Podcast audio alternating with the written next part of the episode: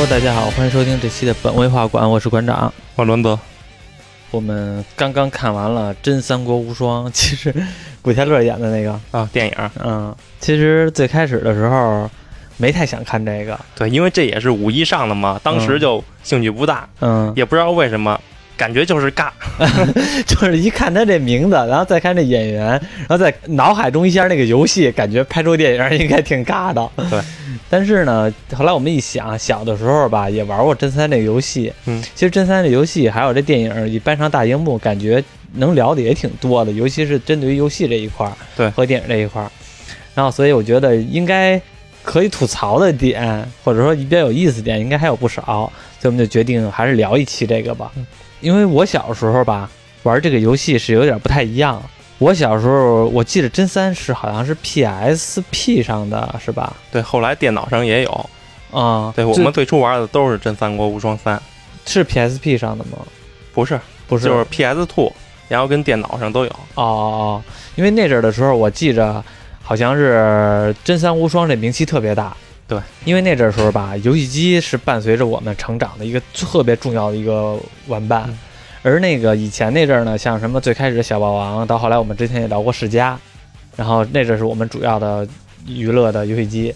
但是后来等我们上初中的时候，可能是吧，PS Two 出来了，大概是初中左右，好像是大概那阵儿的时候，PS Two 出来了，然后呢，价格很贵，但是呢，达到的效果品质是让我们哇眼前一亮的。而且是很多那种像什么真三国无双啊，还有一些其他这种动作游戏，都是那阵儿非常少的，我们玩的非常少的。所以就特别想玩那个真三国无双，虽然不知道它到底怎么玩，但是以前小的时候吧，我特别想玩那个，就是一直是心里边一个希望有一台 PS Two，后来有那掌机嘛 PSP，也希望有一台那个能玩真三国无双，但是后来一直呢家庭条件不是很好，没钱买，所以一直没玩上。因为那阵咱们男孩的梦想不就是跟电视里上的打仗去，拿个剑，嗯嗯，拿个棍子打仗去，对。也割草。对，咱那阵儿也玩不上电脑游戏，但是那阵儿电视上还没禁播呢，老有那种电视的节目，像有那个叫《游戏东西》，哦，挺早的一个电视节目，对。对，他们就老播这个《真三国无双》那阵然后那阵儿我看就想玩，因为那阵儿咱玩那什么小霸王世家呀，差太多了，差太差太远了，嗯人那个控制跟战场上梆梆梆打人，嗯打人多痛快呀！看着就过瘾是吧？而且就是那种，就是你和你有兵多兵少已经几乎没关系了，有一万个兵过，你这一个英雄过去，呱呱呱就开始砍，对呀，我我们我们玩这《真三国无双三》也挺晚的了，嗯，都零几年，零零六零七年嗯才玩无双三，啊那样才有的电脑嘛，下了一个无双三玩。啊，后来你是打穿了吗？穿了，因为那阵儿玩的特别过瘾嘛，那阵还挺新鲜的呢，嗯，玩那种模式的。其实那阵儿这种模式比较少。就是这种 RPG 游戏吧，也是有一些，但是没有这么让你爽快感的游，戏。现在挺普遍的，但当时真的是挺独特的。对，因为那种游戏吧，其实你有的时候玩的时候呢，就是纯解压，就是呱呱呱过去，就感觉你的肾上腺素一直在分泌，就感觉特别过瘾，而且它大招也非常绚丽。对，在这电影当中呢，这个大招也体现的很绚丽。待会儿咱们再说这电影。是，反正游戏里边就是大招就让你觉得很绚丽、很过瘾。那阵儿的时候的游戏吧，我其实也倒有点怀念那阵儿游戏。那阵儿游戏，那阵儿游戏呢，普遍没有一些光学污染。就是什么叫光学污染呢？就是现在你看那些网络游戏也好，或者这种 RPG 也好，尤其是咱们国产的一些各种各样的游戏，各种的全都是大闪光、大翅膀，呱就是这种的。使点什么技能，恨不得一小技能都是呱各种闪光，就仿佛全都是那种电光纸的感觉。但是以前那阵儿的时候，游戏呢没有这么多光效，其实还都是比较的偏什么色就是什么色，没有那么多光效。但是真三出来的时候呢，我觉得它应该是光学所谓的光学污染比较多的那种状态，也不能说达到污染那个地步，但是至少呢那阵儿时候特别新颖。但是现在呢，我们看游戏看多了，觉得那种来回的特别闪光的也不太好。这也就是为什么我其实还是比较喜欢玩。以现在的角度来说呀，嗯我现在比较爱玩那种魔兽世界这种游戏，因为它就是没有那么多光效，就普普通通的一些正常的火焰就是火焰，是吧？雷电就是雷电，就是还是挺素雅、挺淡的那种效果。不像是那种为了满足玩家的虚荣心，嗯，就是你你放一大招特别炫，也加个大翅膀，你就想要那大翅膀，嗯你就想要那个绚丽。对，真三那阵儿反正是我记得那是相当火爆。而且呢，确实也没想到《真三》这个游戏呢能搬到电影当中，因为我觉得好像它其实，哎，怎么说呢？在游戏当中，我们其实那阵儿玩的时候不太了解三国这个题材，嗯就是当然我们也玩什么《三国志》，但是都是不成系统化的，对，就是都不看剧情。对，都不看剧情，因为主要就是割草嘛。对。然后后来呢，这个你放在电影上呢，你不能说一个一直在割草，那你其实看着挺没劲的。一直割草的话，它这个电影至少把前期的什么黄金之乱、讨伐董卓这两部分给你演了一下。对，但其实也都不太完整，那个剧情都感觉都截的一小段一小段的往里一凑，对然后战斗其实也不多，对，很快。对，整体看就像一个大型 cosplay 现场。对，而且里边有的角色让你 cosplay 的觉得还挺尬的。对，但基本上都挺挺还原的游戏中角色，对，游戏服装服装都挺还原的。嗯，也不知道从什么时候开始，就是《三国志》就开始魏蜀吴就是蓝红绿这个设定，哦。也不知道从什么时候开始的，是不是游戏日本那边那个光荣公司创造三国游戏的时候就开始设定这个颜色？哪有绿啊？绿。绿的就是刘备他们呀，他们是代表绿色，哦哦，我怎么我怎么红色是孙坚，蓝色是曹操，一直是这样。我怎么记着不是啊？我怎么记着那个东吴是黄色，然后那个刘备袁绍是黄黄色，只能说你三国游戏还是玩的少。啊？那可能是群雄嘛？啊，对，我想起你说这个了，三国杀就是。对，三国杀也是沿用了三国志那个一套颜色嘛。嗯嗯嗯，等于光荣弄了一个这个体系，对，因为我不仅玩三国无双，我还玩三国志。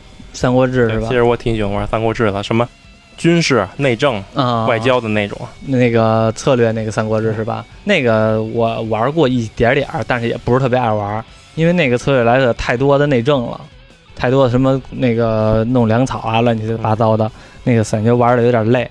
这回这个三国无双呢，上了之后吧，感觉还那什么，就是票房不是很好，因为可能也没有太多人看，对，也是预料之中。对，也是预料之中。也不知道这些演员其实也都挺大牌的，都是挺有名的演员。嗯，也不知道怎么就接了这部戏，但其实我觉得接这部戏倒挺正常的，只不过呢，票房肯定就当一份工作吧。对，然后不过话说回来，这部电影里边这个吕布由这个古天乐扮演的，我觉得还是挺好的。古天乐的长相还是挺符合我们心目中吕布的形象的。对，就脸特别方。对，但是呢，就是可能我们小的时候看都是看过《三国演义》那个电视剧，就是央视拍的那个，所以其实那里边那个吕布就是后来的楚云飞扮演的嘛。《亮剑》里面楚云飞，其实那个呢也是很非常符合吕布的那种形象。古天乐的这个呢也是那种国字脸，然后比较方方正正的，透着点阴暗，透着点冷血的那种状态，也是 OK 的。只不过这里边的演员呢，就是如果要看了的话，可能知道我们在说什么，因为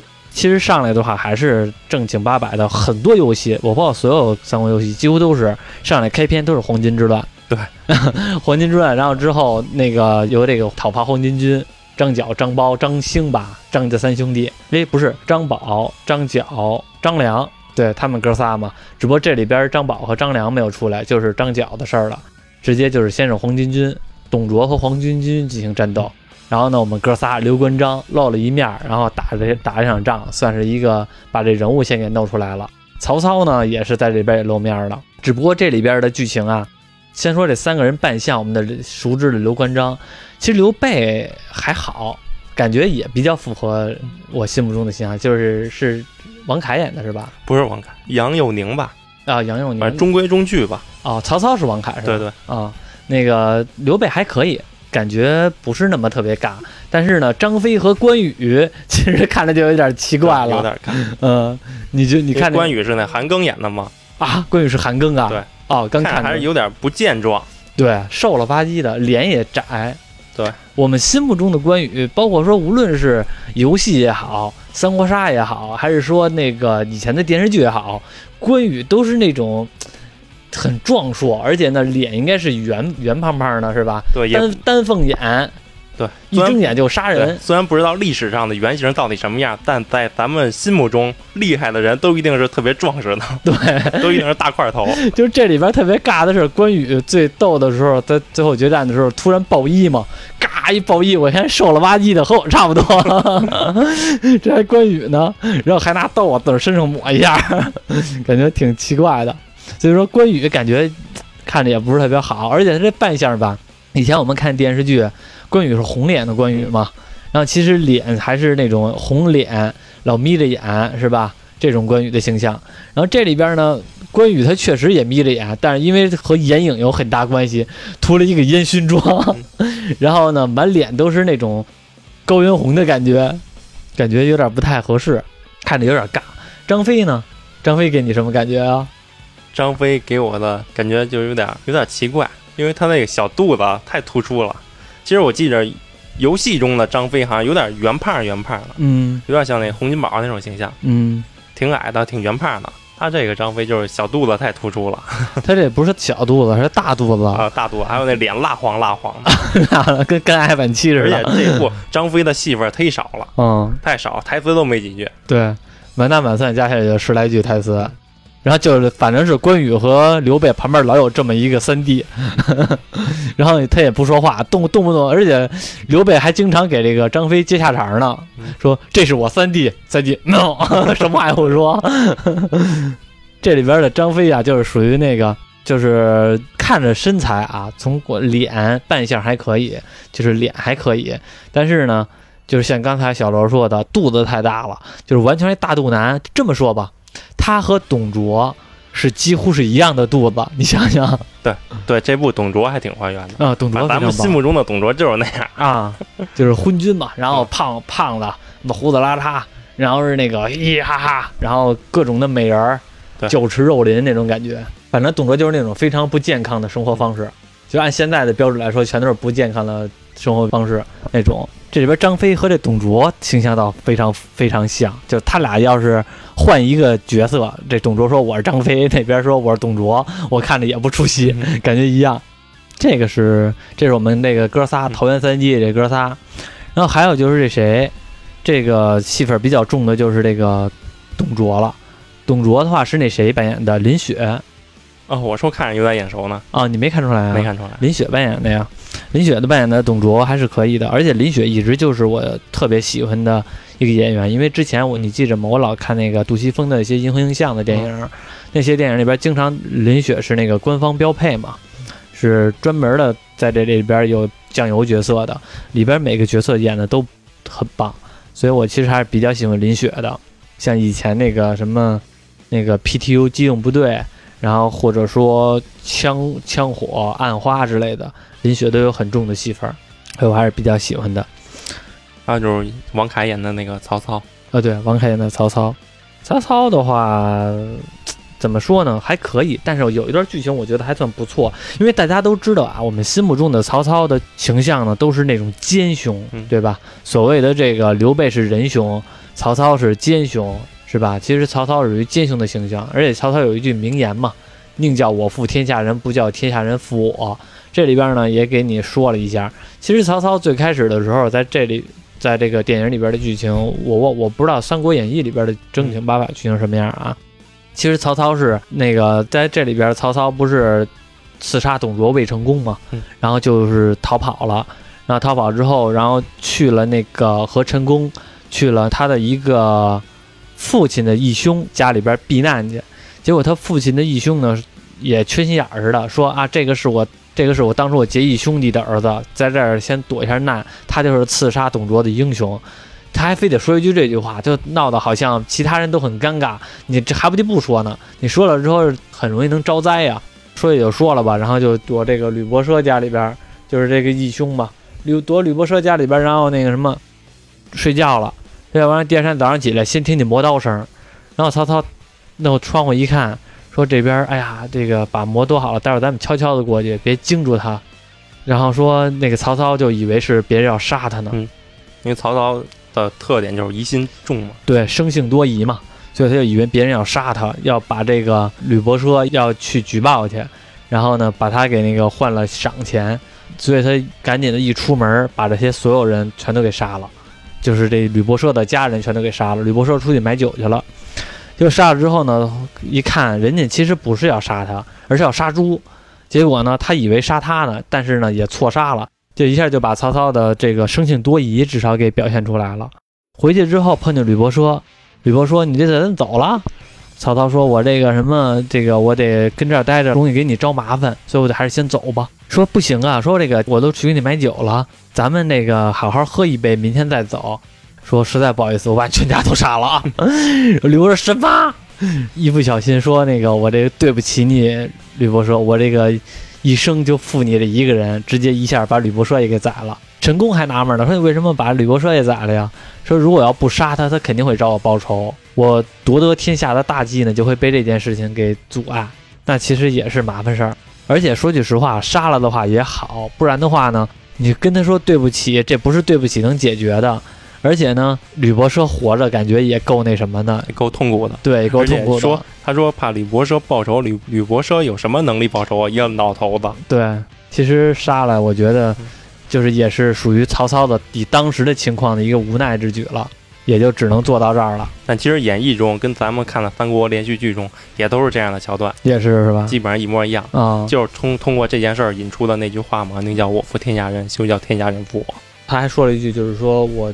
曹操这一生只负吕伯奢一个人，之后就是陈宫发现曹操这人太狠了，所以就溜了。嗯，其实这部电影来说的话，还是挺符合《三国演义》说说我们那个看的那个剧情走向的。但是有几段呢是他强行加的，还是挺有意思的，而且不是说挺有意思，挺神、挺挺神斗的。对，我觉得刘嘉玲那段就挺尬的，就 完全没有必要。对，就跟玩游戏。偶然进入一地方，捡一宝箱似的，进了副本了。对他们哥仨偶然进了一个副本，而且这里边没有桃园三结义嘛。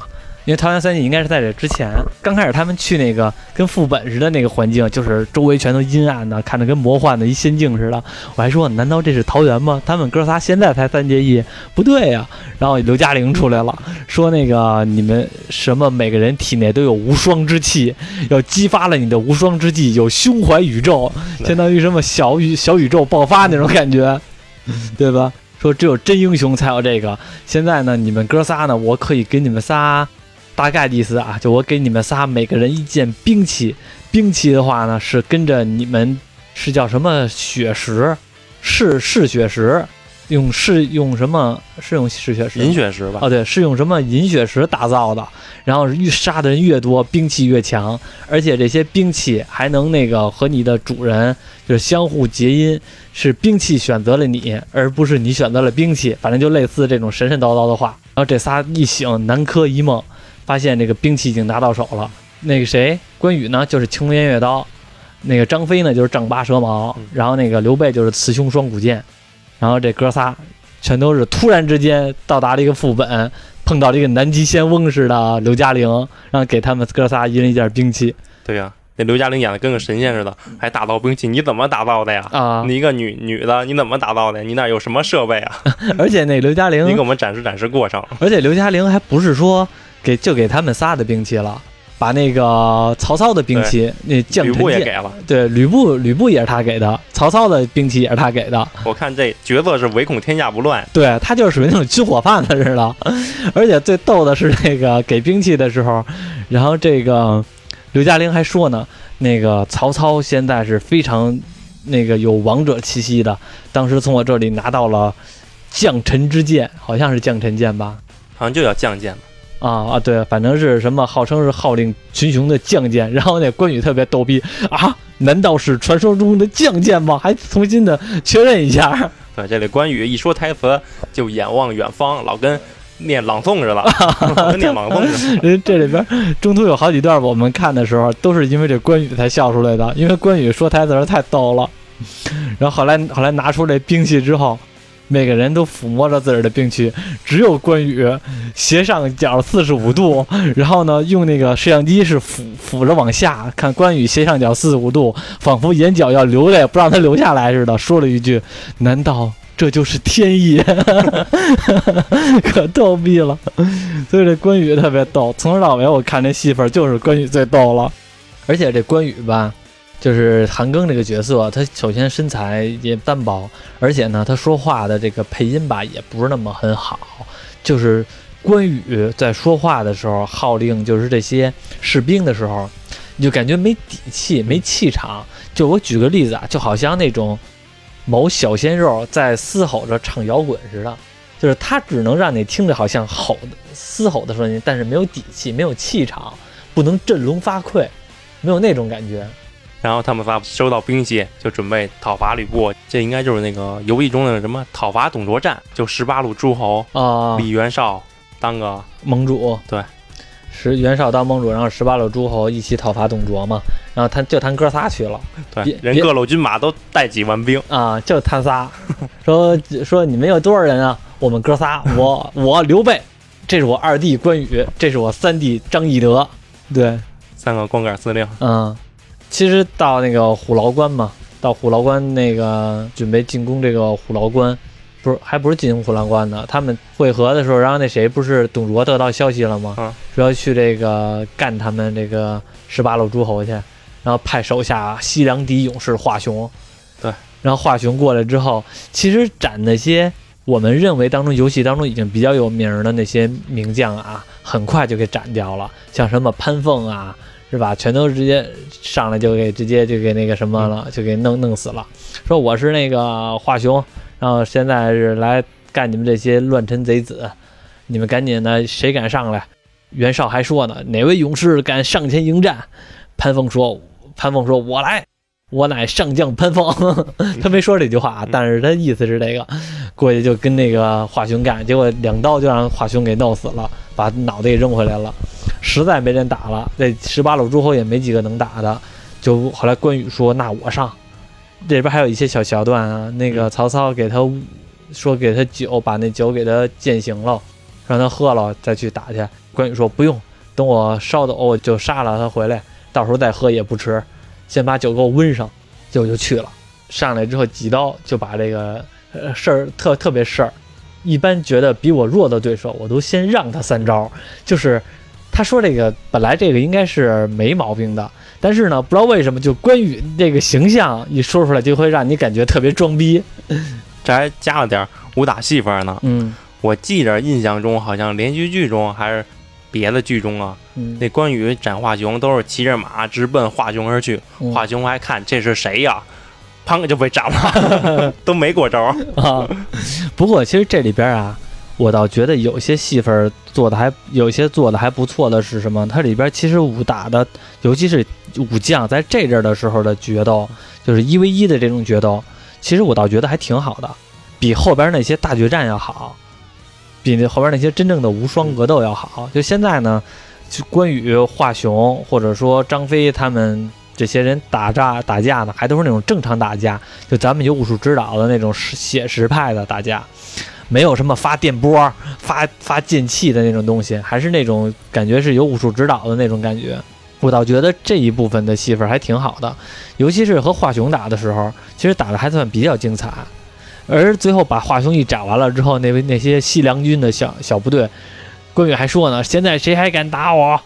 紧接着这西凉部队呱全都跑了。四散而逃，也没给个特写。那小兵说什么？哎呀，哎呀，大将死了，咱们快撤吧。大将死了，东北大东对，有点有点慌张的表情之之后，好几句然后再散，嗯，基本上感觉就是下班了。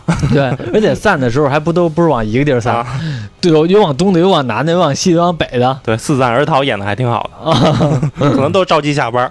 都着急下班，就直接走了。感觉反正这边吐槽的地点特别多啊，就是斩华雄这段也是一个比较有意思的一点。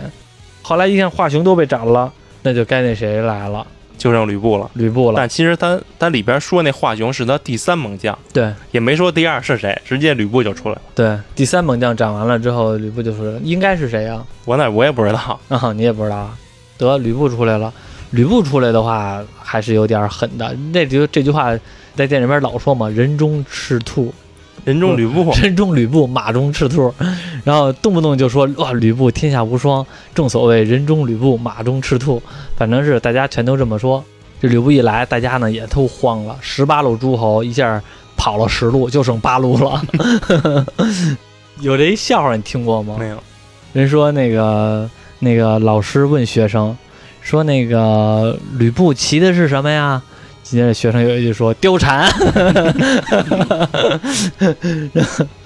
你 听过这个吗？没有。哦，没听过呀。咱这部貂蝉的也出来了，但我觉得出来的没什么必要，因为后边没显示它有什么作用。对人演义中不都是貂蝉离间董卓跟吕布吗？吕布把董卓杀了，这对后边也没演，对，没演，中途就没了，还不如不让貂蝉出来，让他出来有什么用？就感觉就是完全露一面儿。对，完全那边没有，就是可能，只会让吕布更尴尬。吕布看见貂蝉就说我要娶你，嗯，貂蝉说不信，吕布扎自己一刀，我信了，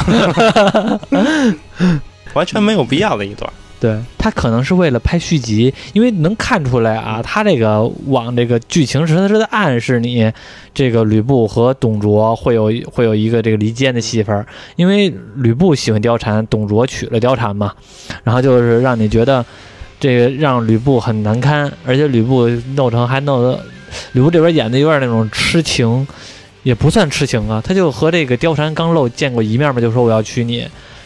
是吧？也不也不痴，也没感觉他痴情，只是感觉他傻愣愣的直男，没有见过女的，见着一回貂蝉就觉得我要娶你，你不嫁不行，然后给自个儿一刀，然后貂蝉说行，那我嫁给你，然后这个结果刚说完嫁给他，结果扭头嫁给董卓了，然后后边也没演了嘛，因为董卓跑了嘛，但是可能会在暗示，啊不对啊，后来也没那什么了，后来就整个的三国的就直接开启了，就都没有讨讨伐董卓，几乎就没有了。还有打吕布就是经典的三英战吕布嘛，嗯，我记着那个就展示游戏无双的画面了，虽然那不想玩游戏了，但是展现的也不多。对，我记得好像是三英战吕布，怎么是一个一个去的呀？我记得是那个谁先去，那个关羽先去，然后来还是张飞先去，我忘了。后来有人说，哦，这那个说那个哥哥，我来帮你，助你，然后呱三弟垮跑过去了。一会儿接着那个呃，好像刘备又过去了，但是反正他们哥仨有点不太人道。本来说是一 v 一，结果后来呢，吕布打着打着跑过来一个，打着打着跑过来一个，最后和哥仨打上了。我记着电视剧好像是这么演的，但是我忘了是不是了。我记得好像是先是先是一个一个去的，然后这里边不太一样，这边他仨说好了，我们仨一块儿就去了，直接就上来三英战吕布。其实按说起来，三英战吕布，你现在看的话，那阵儿看那些电视剧也好，或者说这些《三国演义》也好，都是武将单挑制。就只有这个好像是这种三英战吕布，其实有点不太合理，不是不是不太合理，就有点有点那个什么不太讲究。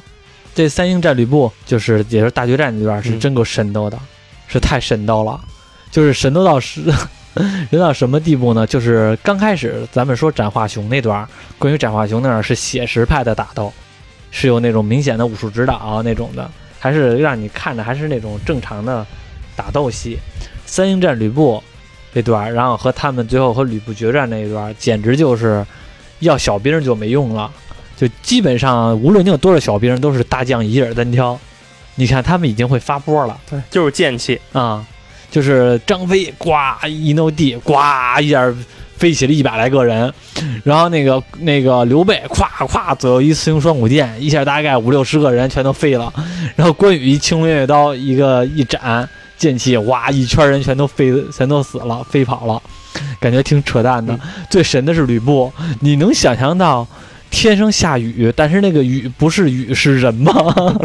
这里边就给你表现出来了。下人雨，嗯，吕布独自守虎牢关，然后紧是独自守虎牢关吧？是啊，紧接着后来前面呱过了一帮人，吕布拿方天画戟后边一背，直接一弹，一股雷电之气把这些前面。的一百来个人全都给弹起来了，发波似的，然后拿那方天画戟一绕，一些闪电呱呱呱就开始炸那些人，然后直接自个儿再弹一下那个大地，用那个方天画戟再震一下大地，这一百来个人全都飞起来了，都不止一百来个人，可能大概得有一千个人吧，全都飞到天空中，吕布直接一半空腾起，直接自个儿飞上去了，飞升了，在这个空中把这些人全都给斩了。太扯淡了，然后后来游戏就是这样嘛。对，游戏人看这个《真三国无双》，可能就想看还原游戏嘛。对对，真还原游戏就是这么展，真还原。但其实它斩小兵的桥段还是太少了。嗯。但其实我们玩游戏的时候也喜欢打虎牢关这战，就一开始打虎牢关，就打到一个阶段，那吕布就会出来。嗯。吕布就出来就追你。嗯。你那阵儿你级别不高，你也打不过他，他两下能打死你。只能跑，那我们就跑。这个吕布追谁，那个人就跑，另一个人在攻城。啊，然后到后期级别高了之后，联机的吗？可以双人玩啊。记得我我玩真三的时候都是单人的呀。可以双人玩，就分屏嘛，一个屏幕给你分左右或者分上下。嗯，哦，对对对，想起来了。对，然后等级别高的时候再重打虎牢关，就等吕布出来，就憋着跟吕布单挑，啊，就把他把吕布单挑把他打败，显示自己很厉害啊。就是那种游戏，其实就是这样的时候，最后的那个爽快感多。这个确实是这种割草系列，这阵儿时候就开始特别像那个真三的那种打斗场景了，就是完全的发剑气、发大波、呱呱雷电、雷电的这种的。因为好像吕布的雷电技能就是那种闪电制的，对，它有属性嘛，那个什么雷属性、火属性、冰属性、水属性。嗯反正我玩游戏，我好像只玩过三四七，好像玩过三四七。现在最新的是八，八没玩过。然后四的时候是出来之后，那阵儿老玩三，四图个新鲜玩了玩。嗯然后之前玩最新的是七，反正有一代有一版本是可以放无双，还能有那个令牌，能放火计好像。啊然后还有一版本是能切换武器，主副手武器能切换，反正攻击方式都差不多，都是什么轻击接重击，或者两个轻击接一重击，三个轻击接一重击，是？都是这样。啊，对，，后来不怎么玩了，就是就是有点腻了，所有的形式都是一个样，无都是一样。非给你多加几个英雄，嗯，换点武器，它这种《三国无双》那种游戏，感觉好像就是你玩一段时间就会腻。对吧？因为都是一个形式，它再怎么出几代都是那个形式。就是这种无双类的、这种割草类的，好像其实就是特别适合你没事儿干，然后呢就开始夸夸就瞎割草，就有点像魔性小游戏似的。其实你玩起来很魔性。对，对于新玩家可能还是觉得爽快，想玩这种游戏。嗯，对于咱这种玩时间长长的老玩家，就觉得没有人大兴趣了。就像当年玩真三的时候，那人大师就老去我家玩嘛，嗯那把我键盘敲的当当当当当当响，一般敲一般说爽爽，是吗？还说当爽当当当当爽，爽，那给我键盘敲的，我说你轻点儿。说轻点儿的管用，不用这么使劲儿。爽，他跟张飞似的，我张飞玩三国无双。那阵你和大师联机过吗？你和你俩你俩连屏玩对吗？啊，都是一起闯关，还有那个三三有那个对战，就双方单挑。你玩三三，我记得除了那个就是每关每一关打，是不是还有武将单挑啊？对，好像好像只有三代有，嗯，其他代我忘了。武将单挑是不是其实更好玩一点啊？看你喜欢什么形式吧。武将单挑就是两个人对战，嗯其实还是闯关，打着过瘾点儿，小兵多嘛。嗯，你也是用电脑玩，没用 PS 玩是吧？没有，嗯，那阵儿其实下游戏还不像现在似的，就都用 Steam 买，那阵儿都是从网上下。对，而且那阵儿其实盗版游戏其实好多的都玩，现在的话呢，好多都用 Steam 买了，基本上感觉很贵啊。现在都版权意识越来越厉害了嘛。就像那阵儿，好多年以前还老去中关村呢，啊，电商都没起来，都去中关村逛，就跟大师去中关村，去一个卖游戏盘的店。大师看了半天，我问大师：“大师你买哪个呀？”大师说：“我不买，我看哪个好，回家下的。”现在就不行了。其实那阵儿啊，真的没什么钱。就是那个，尤其是那阵已经有网了，一张盘虽说不贵吧，可能五块钱、十块钱的，但是其实也挺省的。你想坐趟公那得多大的劲头子呀？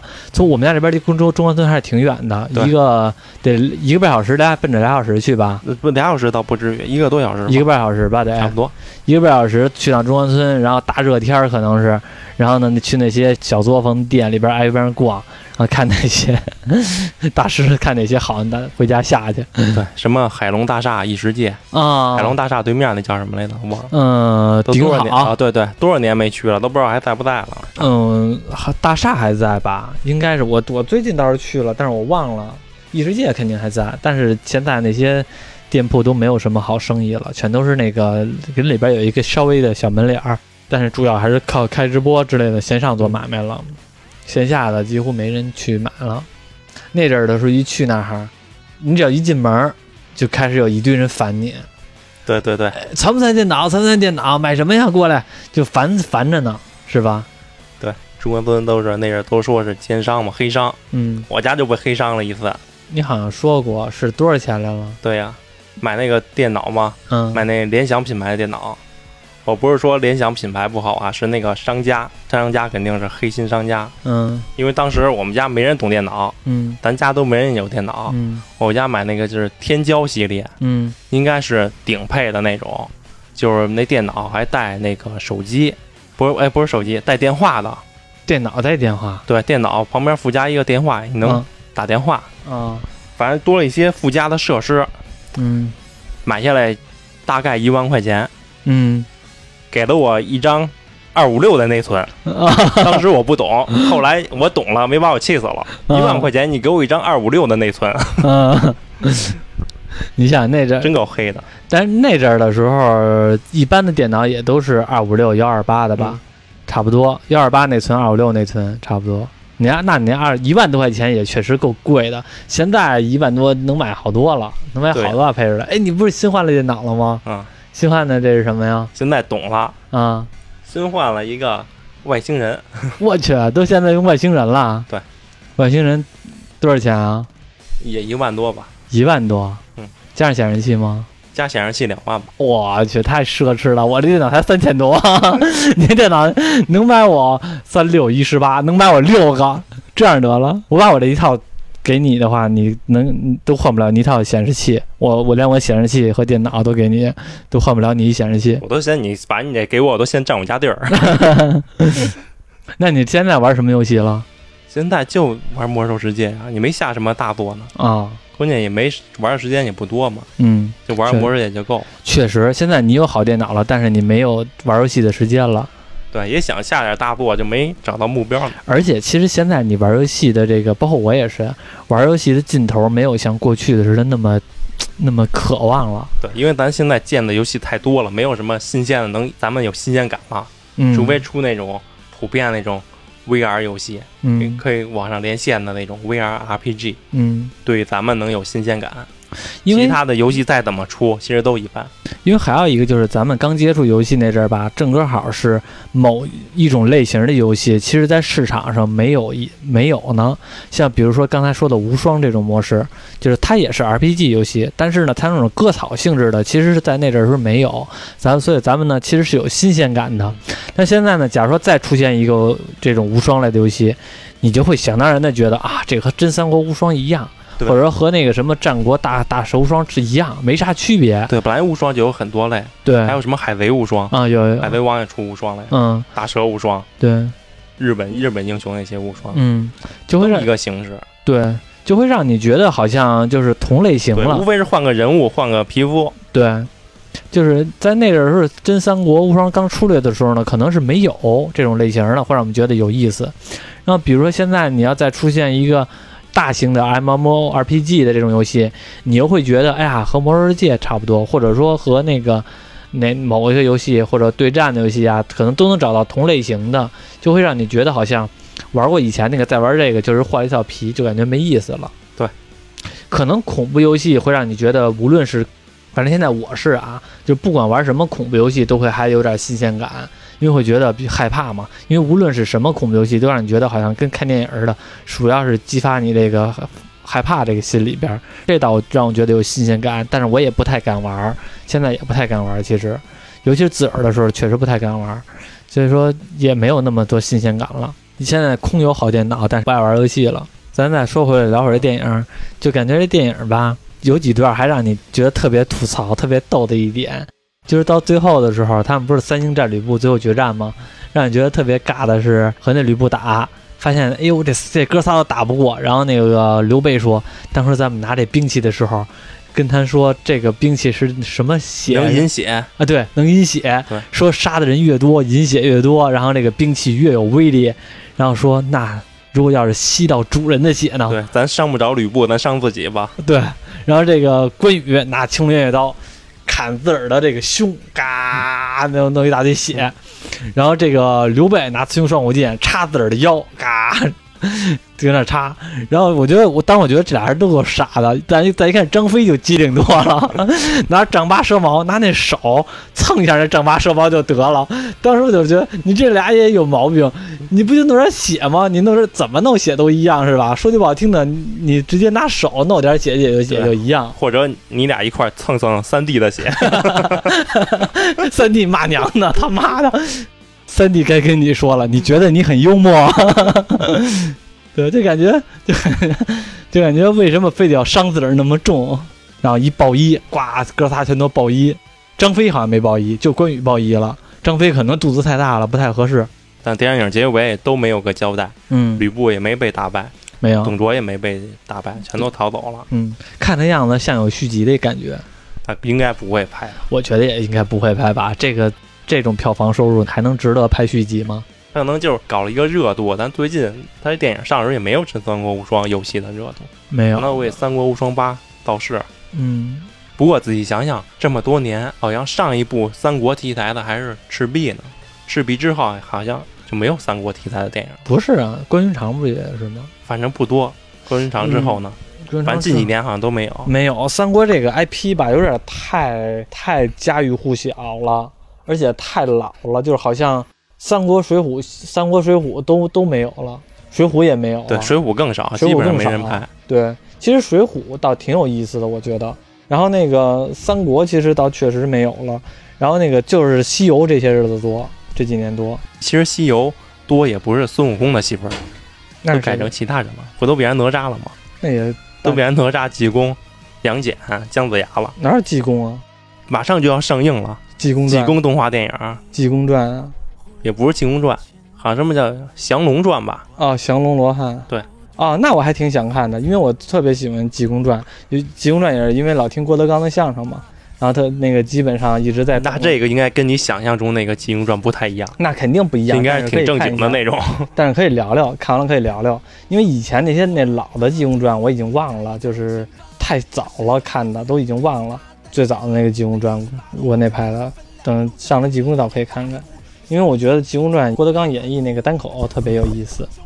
反正是这个真三国无双啊，其实我们这一期来聊一聊，也就是这部电影，大概我们也。没怎么聊剧情，因为大家可以自己去看。但是怎么说呢，不是特别好，因为它都是感觉有点东拼西凑。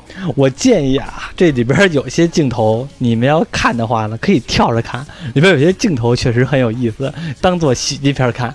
第一个镜头呢，就是刚才我们说的关羽的这的这些戏份。这个这期的标题我在录音之前我就想好了，真三国无双，那个逗逼的关羽。但是其实我后来一想，关二爷是不是有点不太尊敬关二爷了？因为毕竟武财神嘛，会不会让我不发财？很有可能。对，但是这个关羽的里边有几个气氛特别太逗了，就刚才我们说的那段，哎，那个啊，难道是传说中的将剑？然后还有是，难道这就是天意？那是对，主要他的语气语气都像诗朗诵啊！对对。然后关羽的戏份是大家一定要看，可以特别逗。还有的戏戏份呢，可能就是那个最后大决战，大决战这个吕布一挑一万那种感觉，满屏吓人，满屏开始吓人，呱往下从天往下掉，哇那种的可以看看。然后别的戏份吧，也就那么回事儿，没什么劲，里边也没有什么太多的貂蝉的戏份。董卓的戏份呢，虽然也有，也没有什么酒池肉林，我们想象那种很色情的 画面也没有。嗯，我们没有想象吧？是不是就只有我想象了？反正也没有。可以看看那关羽的镜头，韩庚演的这关羽有点逗逼，把我们心目中的关二爷给颠覆了，让我们的电视剧更加有点像土老帽。这里边的关二爷有点土老帽，有点文青的戏份。有种文青的感觉。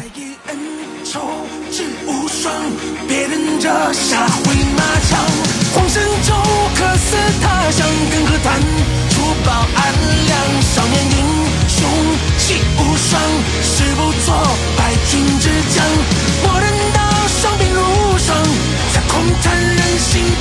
sun